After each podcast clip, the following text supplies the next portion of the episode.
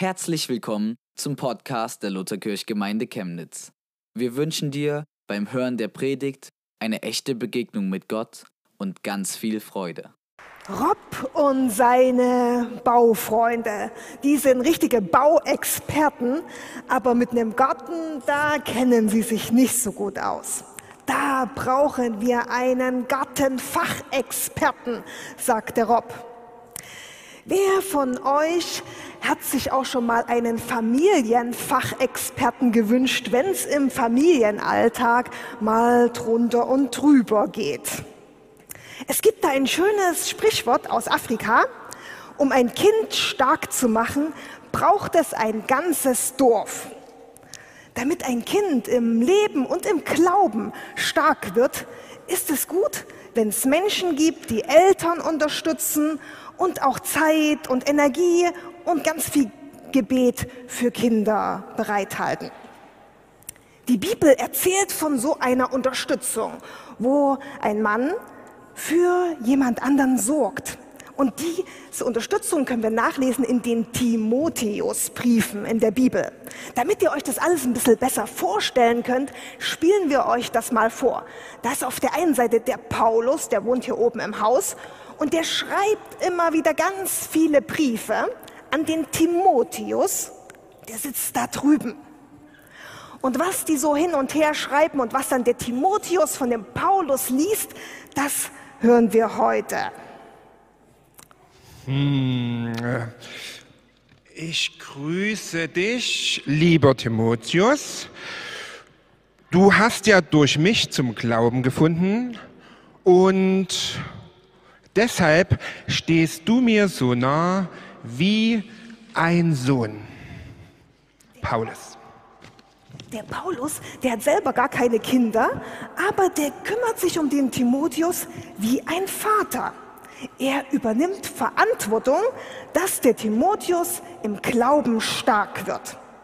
Und ich finde es total klasse, dass hier auf unserem Spatzeninselgottesdienst nicht nur Familien sitzen, denn ganz gleich, ob du mit einer großen Familie da bist oder ganz alleine, ob du jünger oder älter bist, ob du noch mit deinen Kindern zusammenlebst oder die schon längst ausgezogen sind, du kannst Verantwortung für andere Kinder im Glauben übernehmen. Und dass das ganz wichtig ist, Verantwortung zu übernehmen, das spielt heute in unserem Gottesdienst eine große Rolle. Wie der Paulus den Timotheus unterstützt hat, das seht ihr jetzt mal hier. Der schickt ihn einen Brief auf die Reise Genau, denn auch Entfernung spielt keine große Rolle. Auch wenn die beiden sich nicht sehen, dann schreibt eben der Paulus dem Timotheus. Und heute gibt es ja noch ganz, ganz viele andere Möglichkeiten. Wir können anrufen, wir können uns sogar über Zoom oder Skype beim Anrufen mitsehen. Der Markus zum Beispiel, mein Mann, der ruft einmal die Woche eine Nichte an. Die sammelt über diese Woche alle Fragen, die sie so im Glauben hat, denn ihre Eltern glauben selber nicht an Gott und sie hat da auch ganz, ganz viele Fragen und einmal in der Woche darf sie die dem Markus stellen und dann erzählt der Markus von seinem Glauben. Und das tut nicht nur seiner Nichte gut, sondern auch ihm selber. Es tut gut, auch anderen von dem zu erzählen, was einen selber begeistert. Und jetzt hören wir mal, was der Paulus dem Timotheus geschrieben hat. Ah, ein Brief von Timotheus. Nee, von Paulus. Immer wenn ich für dich bete, danke ich Gott. Ihm diene ich mit reinem Gewissen, wie schon meine Vorfahren. Tag und Nacht denke ich an dich in meinem Gebeten. Tag und Nacht denkt der Paulus an den Timotheus und betet für ihn. Das ist schon der erste Schritt, Verantwortung für Kinder und Jugendliche zu übernehmen Überleg doch mal, wen kennst du in deinem Umfeld? Wer wohnt in deinem Haus oder wem begegnest du, wenn du jeden Morgen auf Arbeit gehst? Wen trefft ihr in euren Schulklassen? Welche Kinder sind da um euch äh, drum herum? Und fangt an, für sie zu beten. Welche Macht so ein Gebet hat, davon erzählt uns jetzt mal der Martin aus seiner Kindheit. In der Schulzeit, ich war ungefähr siebte, achte Klasse, da war eine Phase, da bin ich überhaupt nicht gerne in die Schule gegangen. Also das Klassenklima war nicht schön und ich hatte mit Mobbing zu kämpfen. Aber in dieser Zeit, da hat jemand aus einer Klasse über mir gedacht, Mensch, das sieht aber traurig aus und hat für mich gebetet. Das war die, die Dorothee Müller zufälligerweise gewesen. Und damit ihr wisst, was das Gebet bewirkt, zwei Sachen. Also erstens, das mit dem Mobbing hat aufgehört und ich bin nach einer Weile auch wieder wirklich gerne in die Schule gegangen. Und zweitens war das auch gleichzeitig die Zeit, wo ich selber Jesus kennengelernt habe. Genau. Mit dem Gebet für andere übernimmst du Verantwortung. Aber Paulus hat nicht nur für den Timotheus gebetet, sondern auch mit ihm zusammen. Denn die beiden haben auch zusammen gearbeitet, sind von Gemeinde zu Gemeinde gezogen, haben von ihrem Glauben erzählt und haben dann auch für diese Gemeinden gebetet.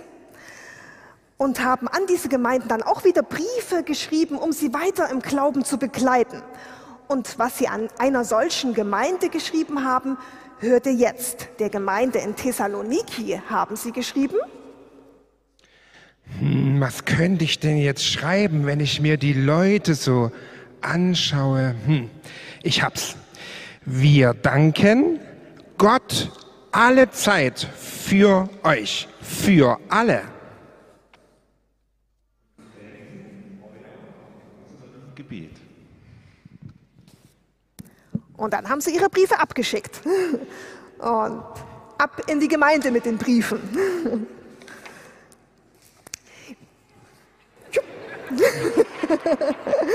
Manchmal kommt das Gebet auch wieder zu einem selber zurück. Das ist ganz gut.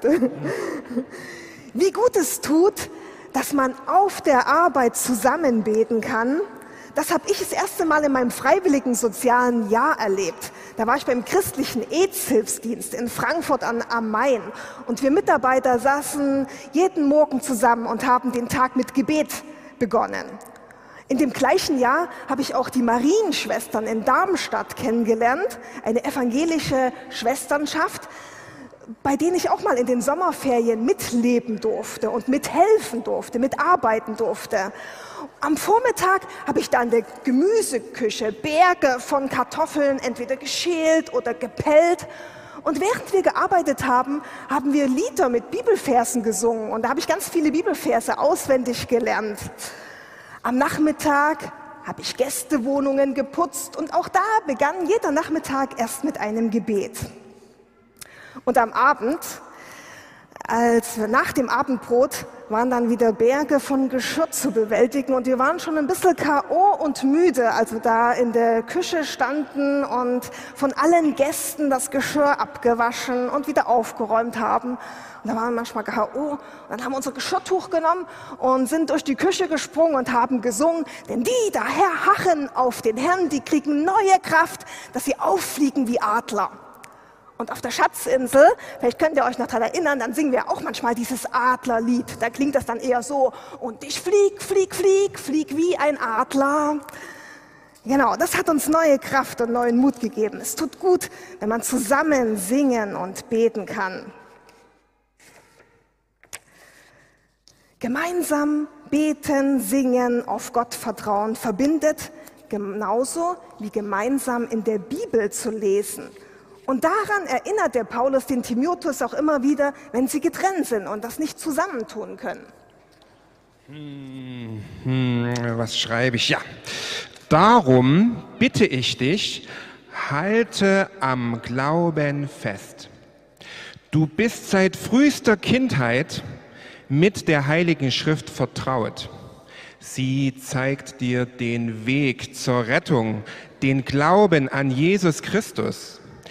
Sie hilft, auf den richtigen Weg zu kommen und so zu leben, wie es Gott gefällt. Punkt.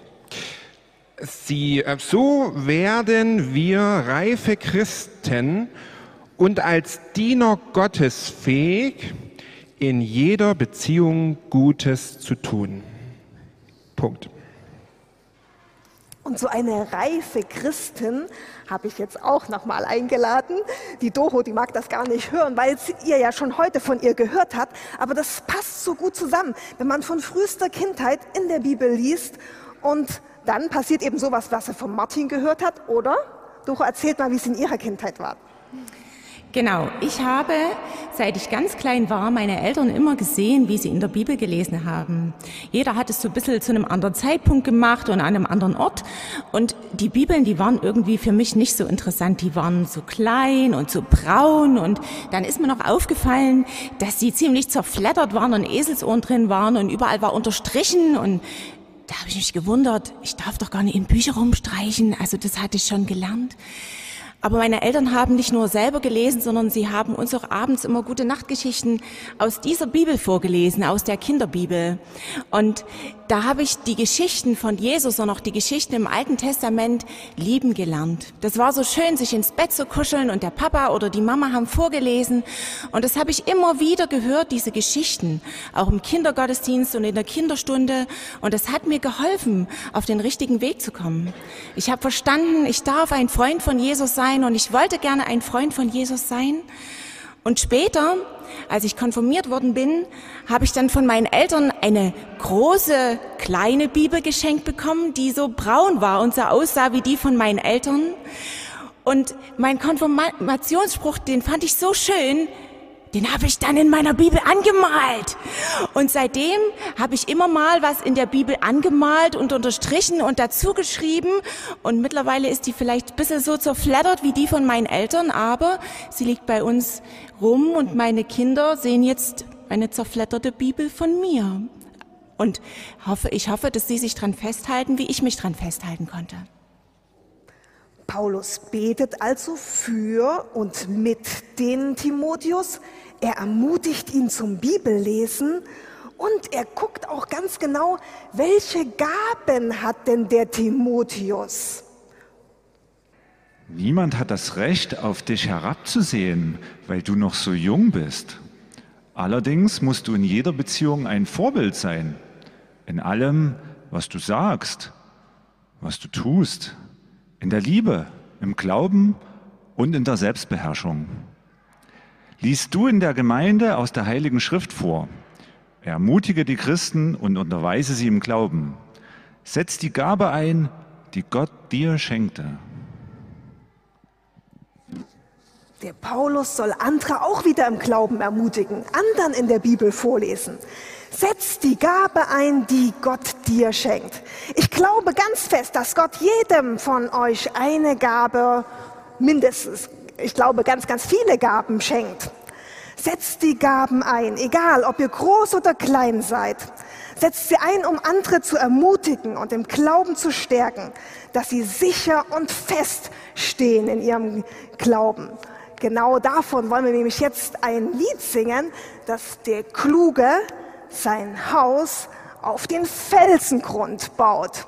Und dann kann der Regen herabfließen und die Flut aufsteigen. Aber das Haus bleibt stehen. Es wäre ganz schön, wenn alle Kinder und wer Lust hat, auch die Erwachsenen mit aufstehen und mit festbauen an dem festen Haus auf dem festen Felsengrund. So könnt ihr mitbauen. Steht mal auf und baut mal mit mir hier am Haus. Das wir ein ganz, ganz großes Glaubenshaus hier in unserer Kirche bauen. Alle mit. Der Kluge baut sein Haus auf den Felsengrund. Alle mal mitbauen. Bauen, bauen und höher und stärker und größer wird unser Haus. Der Kluge baut sein Haus auf den Felsengrund.